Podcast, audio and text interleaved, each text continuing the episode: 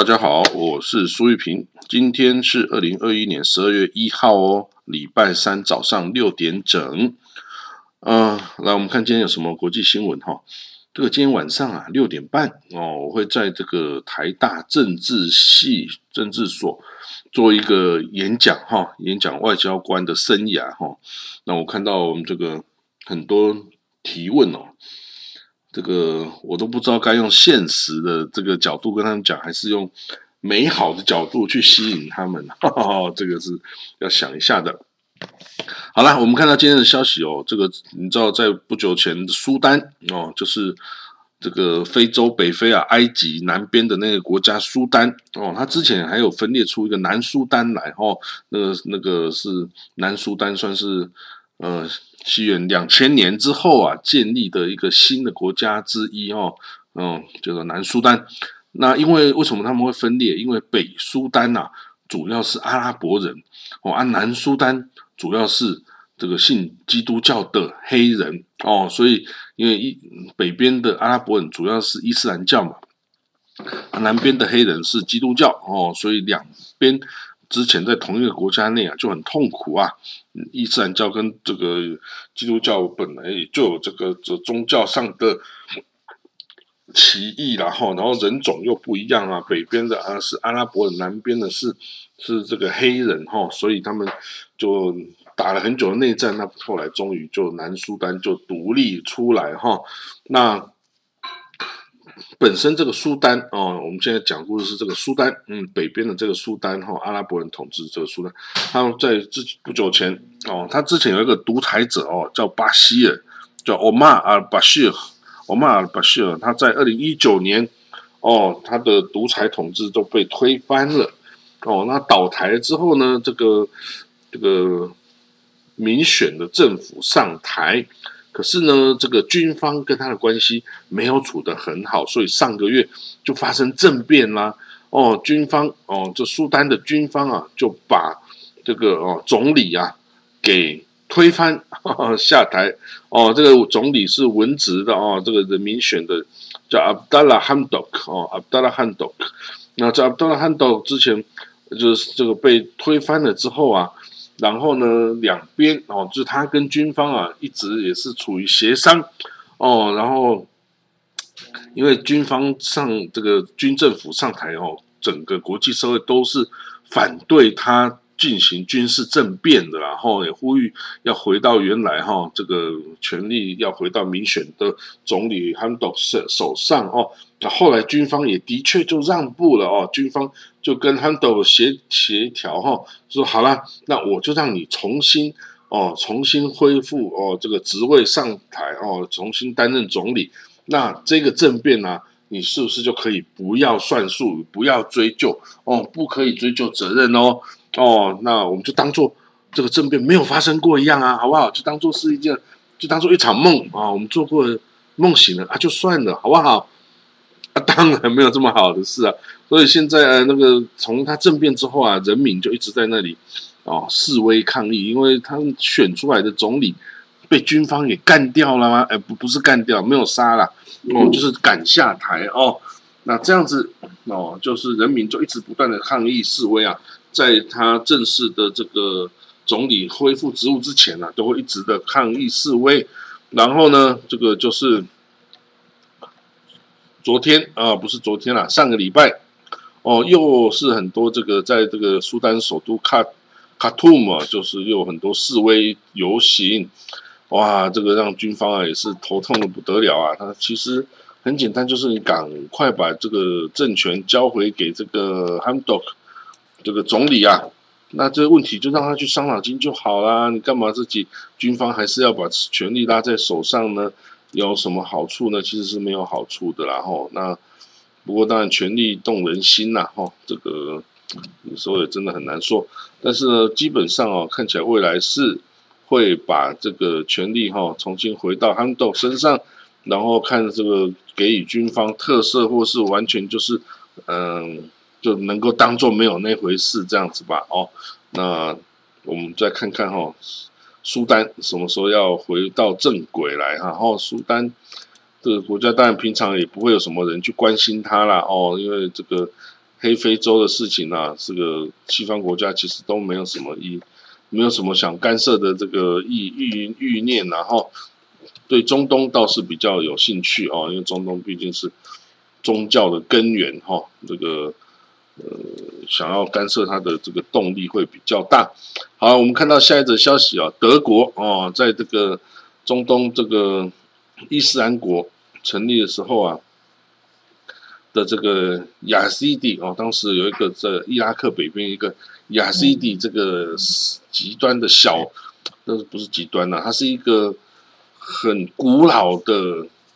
一个教派哦，很古老很古老的这种拜火教的教派哈，叫亚西迪啊，应该就是索罗亚斯德教派的这个后裔，然后那他们被这个种族灭绝哦，因为伊斯兰国认为所有人都应该穆斯穆斯林，那你不是穆斯林，我就把你。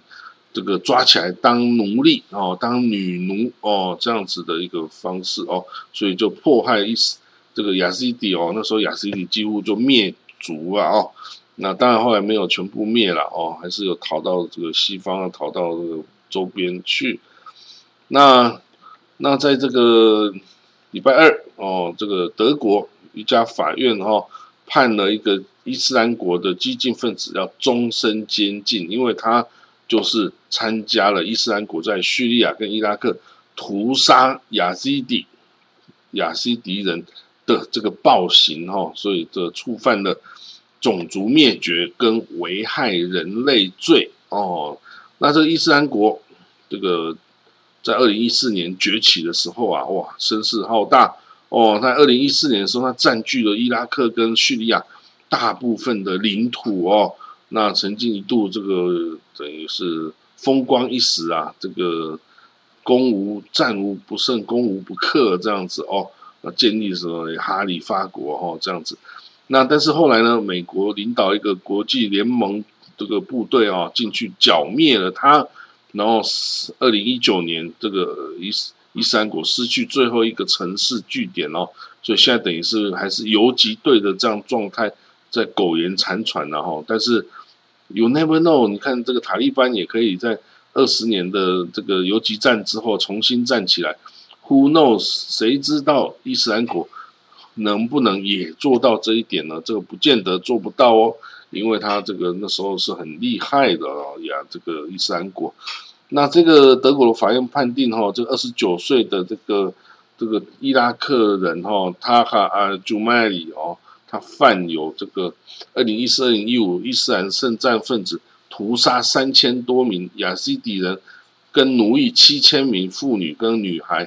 的这个哦种族灭绝跟这个哦这个这个罪行哦，所以判他终身监禁。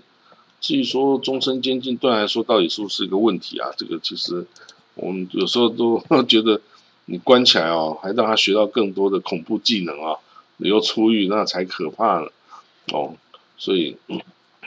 啊，这个人呢，怎么会跑在德国呢？其实他是在希希腊被捕，然后二零一九年在希腊被捕，然后呢引渡到德国哈，然后德国有那个这些雅西迪人哦的这个亲属哈，所以就告他哦，告他种族灭绝哈，危害人类罪这样子哦，所以就起诉他哦，那。这个被告，这个被告哈，这个图这个的人，这一个哦，这个伊拉克人哦，他参加伊斯兰国嘛，但是他的妻子哦是德国人呢，哦，他的妻子是德国人哈，那也是因为参与了这个奴役亚西迪女孩哦，而被判十年的监禁哦，所以这德他的妻子也是一个圣战哦新娘哦，显然就是一个圣战新娘哈。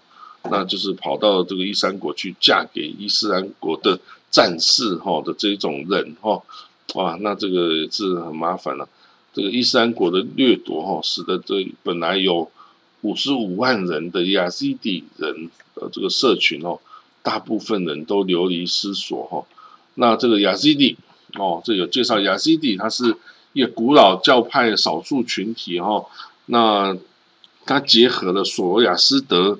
教、基督教、摩尼教、犹太教和伊斯兰教的信仰，哈，所以他被伊斯兰国哦认为是魔鬼的崇拜者哈，是这样子的一个状态，所以就迫害他，然后这个杀害他，种族灭绝他，都不会觉得说是做不好的事情哦，因为对宗教狂热起来的人来说呢，他觉得他做的这些事情都是都是有攻击的啊，有功于这个宗教啊，而不是说你是触犯怎么危害人类罪没有哦，他不会这样觉得自己了哈。好了，我们看到下一个消息哦，北约哦，北约警告莫斯科哦，不要攻击乌克兰哦，如果攻击乌克兰，将付出高昂的代价了哈。那这个显然北约是准备要力保这个乌克兰哦，那乌克兰就是现在面对这个俄罗斯这个虎视眈眈哦，这个有这种囤积重兵在边界准备入侵的这种这种态势哈。这个也蛮紧张的哈，乌克兰就赶快跟西方盟友求援嘛，啊，西方盟友就把乌克兰向来是把乌克兰视为对抗俄罗斯的一个前哨战嘛，对不对？那你如果丢掉了这个乌克兰的话，对欧盟来说是一个很大的创伤啦。那二零一四年哦，俄国这个兼并的克里米亚哦，就等于夺回了这个，把它从乌克兰手上夺回来哦。那还有这个在乌克兰东部哦，这个有那么这个独立运动分子哈，这个起来反抗对抗乌克兰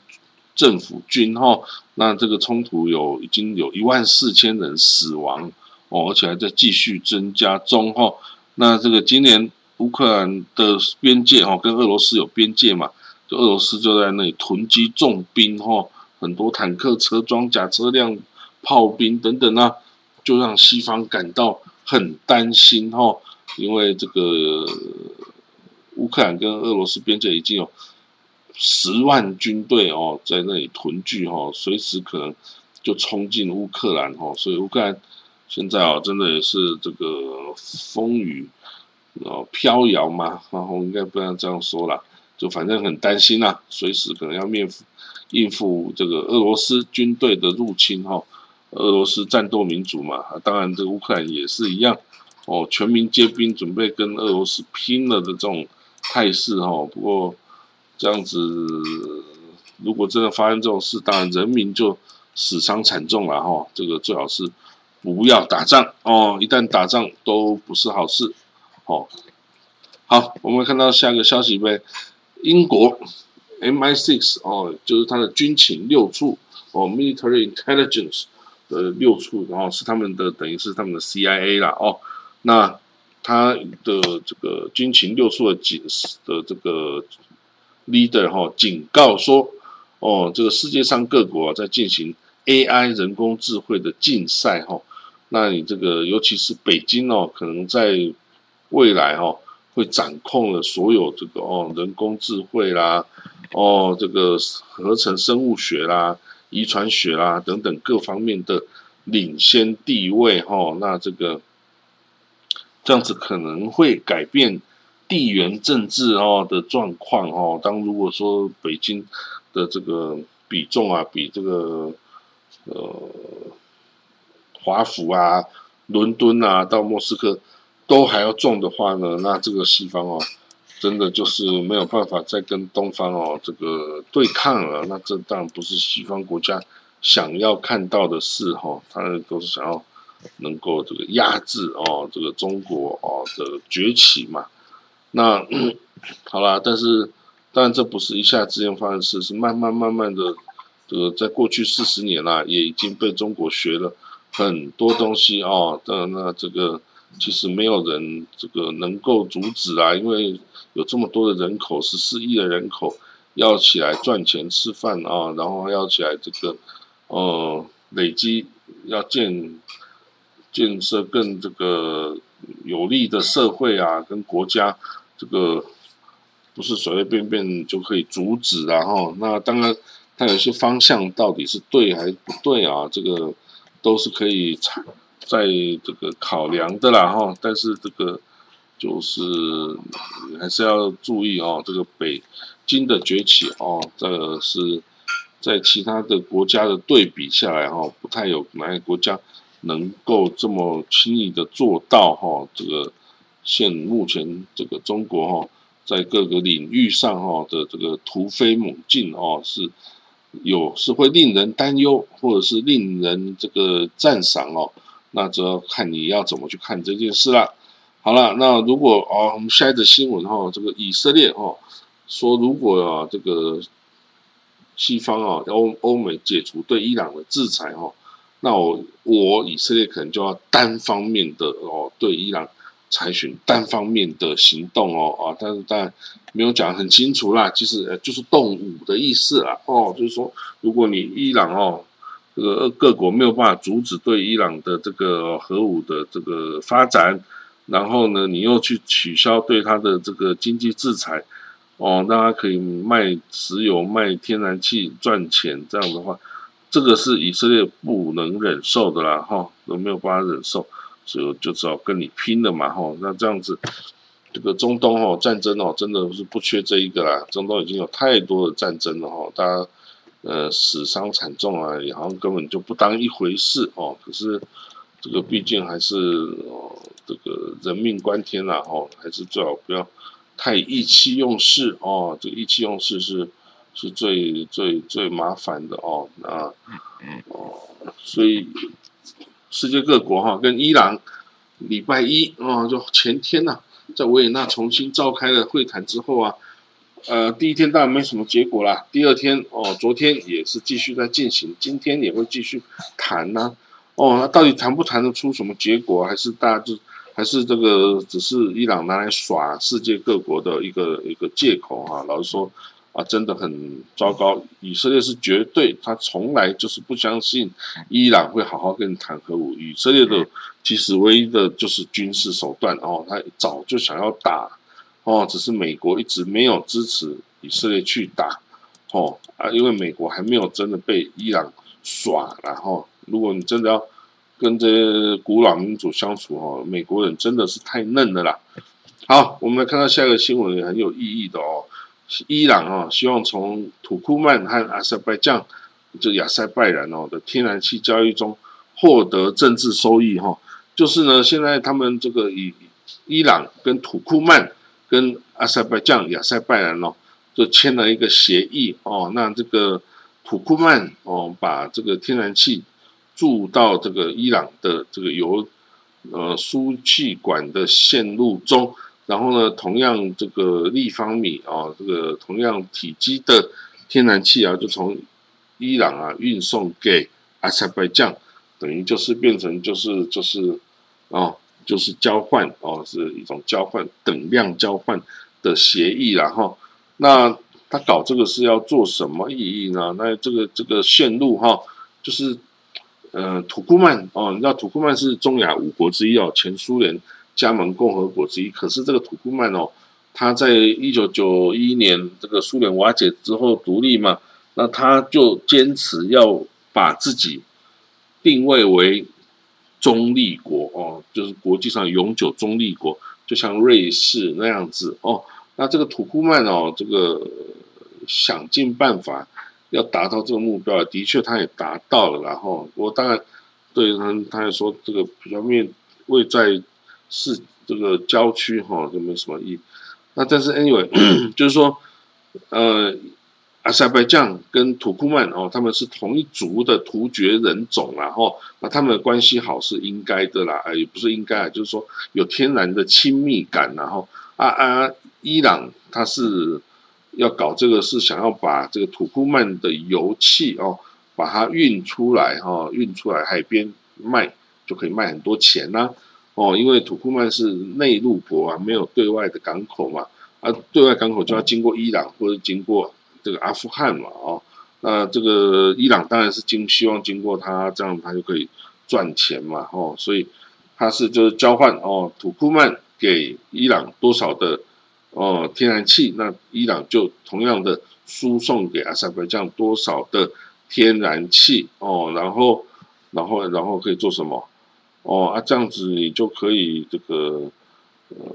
反正就是有这个使用上的方便，然后使用上的方便哦。你这个伊朗东边可能很缺天然气啊，但西边可能就不缺啊，因为就油田啊，有天然气井啊等等哦。那这个当然也对内陆国家好啊，土库曼哦就可以把自己的